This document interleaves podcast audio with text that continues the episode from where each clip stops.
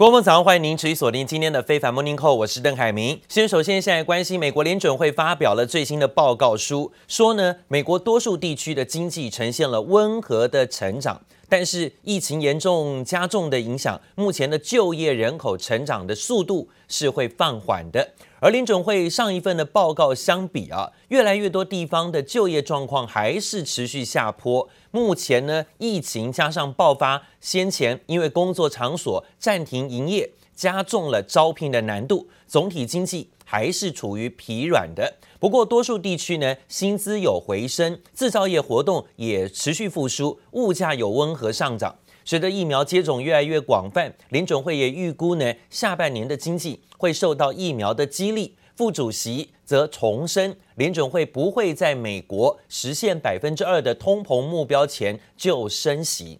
对新冠疫苗也保持乐观的看法，短时间之内呢，看起来持续宽松政策会持续维持。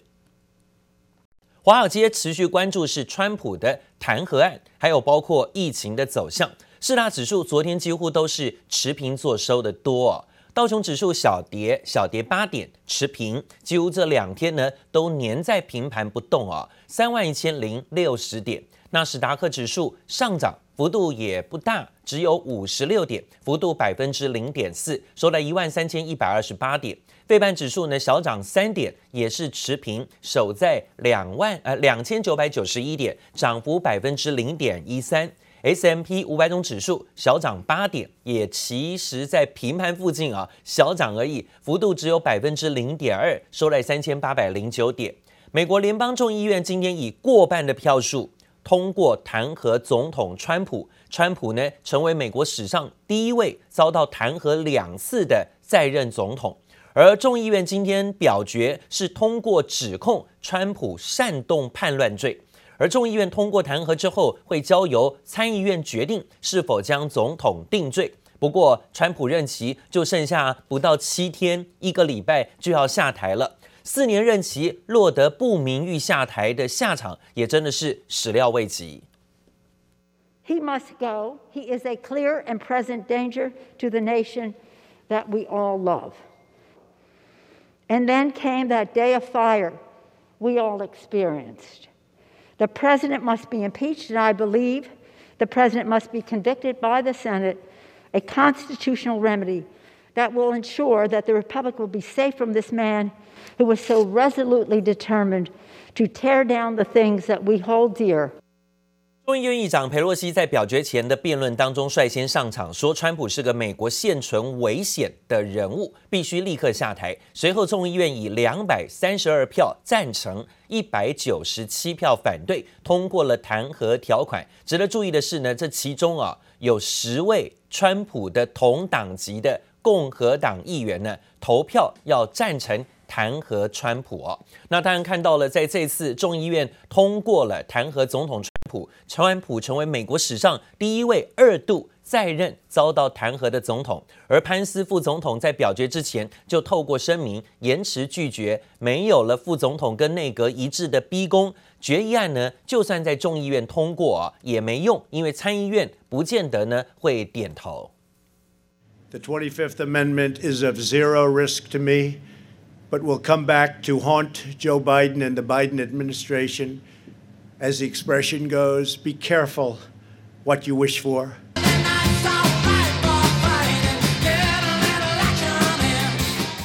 不怕被逼宫，川普终于在国会暴动事件之后首度公开露面，赶赴德州视察边境墙，彰显政绩，做卸任前的最后巡礼。出发之前还特意强调自己对暴动没有责任，推翻先前外媒报道川普私下认错的传言。We want absolutely no violence, but they've analyzed my speech and my words, and everybody to the T thought it was totally appropriate. 同一时间，众议院也想借由通过决议施压副总统潘斯，援引宪法第二十五条修正案剥夺川普总统职权。潘斯照理必须在二十四小时之内回应，不过潘斯早在表决前就言辞拒绝，而且没有副总统和内阁一致逼宫，众议院怎么闹都没用。And he said, I do not believe that such a course of action is in the best interest of our nation. Yield to efforts of Congress to play political games at a time so serious. and the life of the nation. Now, the House had said that it would move forward with impeachment if Pence did not invoke the 25th Amendment. 现在众议院确定要挺进弹劾总统，预料在美国时间十三号应该会火速过关，交付参议院进行审判。Impeachment is a very solemn, uh, grave. Uh, responsibility we all have. 目前有三名共和党众议员表态会投票弹劾川普，但关键角色参议院共和党领袖麦康诺迟迟没有表态。美国媒体 CNN 报道，麦康诺私下说自己很乐见川普遭到弹劾，认为此举将帮助共和党更轻易和川普切割，因此很可能会投票把川普定罪。而且两人已经一周没说过话。On the impeachment, it's really a continuation. Of the greatest witch hunt in the history of politics. It's ridiculous. It's absolutely ridiculous. This impeachment is causing tremendous anger. 不过，也有专家看好川普下台后携带着庞大人气，如果决定开设一个新的社群媒体平台或川普 TV 频道，一年可能会赚进至少三亿美元营收，守住粉丝和金钱，再战二零二四。记者姚怀珍、黄英豪综合报道。不过再过一个礼拜呢，川普就要下台了。随着呢，拜登即将就职登场，现在在典礼的筹备呢，相关的部门收到有关团体可能会在华府，还有包括全美国五十个州发动武装抗议的情报。华府警局说呢，会再增援五千名的国民兵来支援就职典礼的维护安全。预计当天会有两万名的国民兵驻守在华府的区域内。画面当中可以看到了国民兵进驻国会山庄各个角落，许多人直接呢在圆形大厅、走廊等地方躺下休息，随时处于备战状态啊。而在国会暴动事件之后，被各大主要社群媒体封锁账号的川普，透过白宫网站发表简短声明，呼吁各方冷静，不要有任何形式的暴力违法行为啊。他说呢，这绝对不是他自己的立场，希望呢能够挽回一点声誉。尽管川普成为现在美国的众矢之的，但是美国国务卿庞培欧稍早反而还透过推特暗示，暗示呢推崇川普。他认为川普是成功推动以色列跟阿拉伯国家和平的主要关键人物，应该呢要获颁诺贝尔和平奖。看起来到最后一刻护主还是护到最后一个时段了。那美国商会高层最新说，所有的迹象显示，中国高层的代表团曾经在拜登就任总统的初期访问华盛顿。那其中呢，会改善美国跟中国之间的关系，还有扩大贸易协议的奠定基础，当做礼物。不过呢，认为两国啊改善关系之路其实并不顺畅，当中呢还有一些挑战需要克服。I think the incoming administration, I know many of the cabinet officials that are coming in and the president elect, and I think they're going to try a different approach. The tone is look, we've got to continue to confront China on unfair trade practices. Phase one deal's got to be fully implemented. There's more to be done on structural reform and IP and other areas. But we also got to collaborate with China. It is the world's largest uh, uh, potential consumer market. 美国商会国际事务执行副总在这里说自己深信中国的高层代表团会在一月二十号啊，拜登就任之后立刻就会访问美国，但没有说明任何细节，只表示商会会敦促拜登跟其他高级的贸易官员给予受到贸易战冲击的美国企业跟农民更多的救济，尤其是要考虑到必须振兴美国经济的情况之下。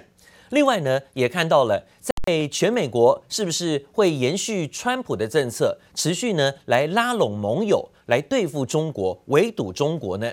来，我们看看英国，英国的首相强生啊，今天呢也在发表谈话当中，他说呢，虽然啊对于中国来到了英国去投资建设，甚至包括了一些通讯设备的建设，必须要保持戒心。但是呢，也不要啊，这个无脑反中了啊。在这样的情况之下，似乎好像呢，在拜登上任之后，也会对中方呢展开一些善意。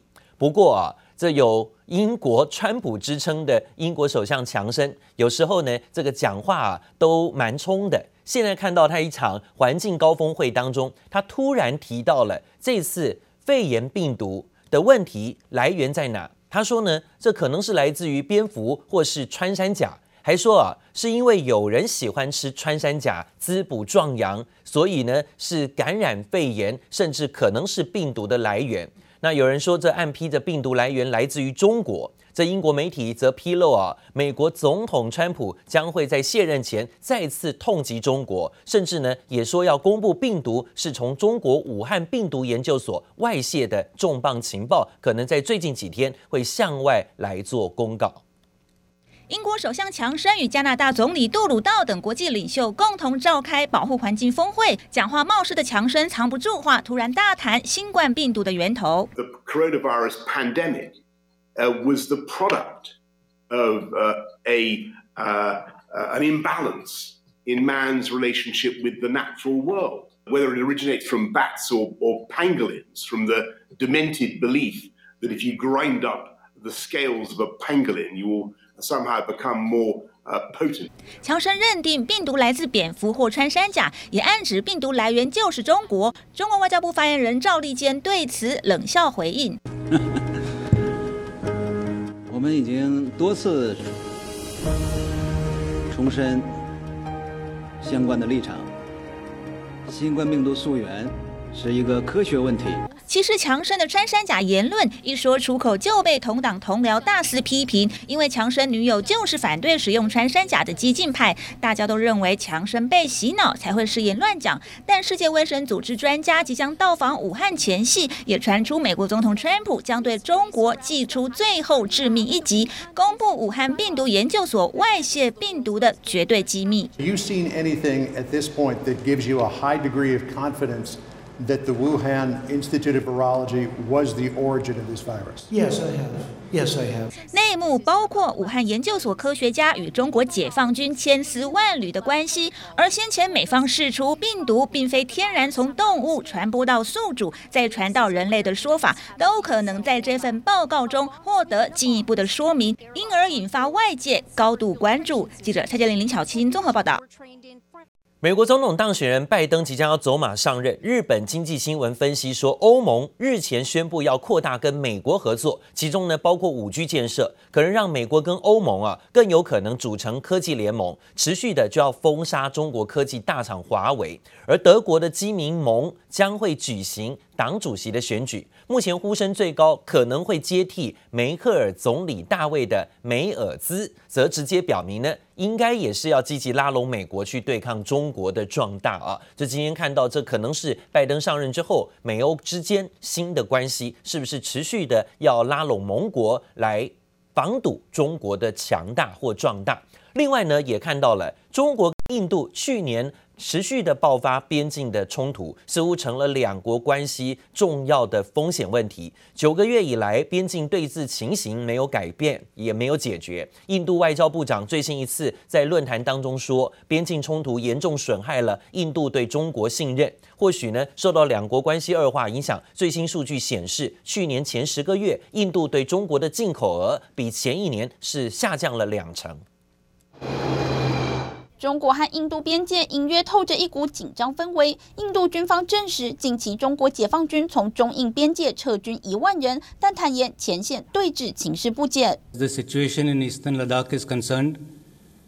In the areas which were just mentioned, the situation is the same as was prevailing last year. There has been no change in the status quo.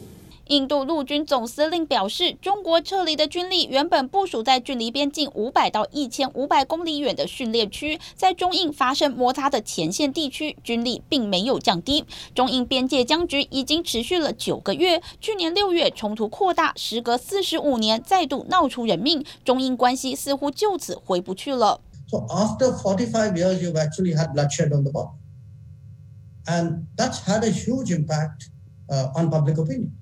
And on political way, one really the impact of trust and confidence in India, where China and the relationship is concerned, because that has been profoundly disturbed.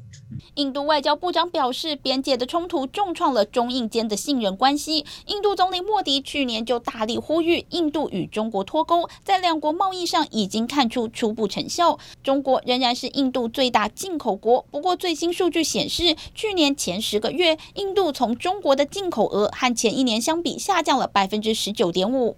it's not just an India-China issue. I think where this relationship goes will be hugely consequential for both of us, but will be consequential for Asia and for the world.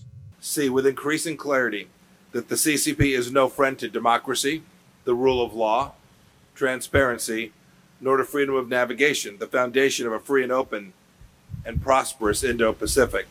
中印这两个人口大国，不止消费市场大，地缘政治的影响力更是不容小觑。美国一直积极想拉拢印度。美国白宫公布的解密文件中，公开了美国二零一七年制定的印太战略框架文件，其中提到美国有意协助印度加速印度崛起，借此制衡中国。专家分析，川普政府选在卸任前夕将这份文件公开，确保美国印太战略在新政府上台后得以延续。记者王新伟、吕家涵综合报道。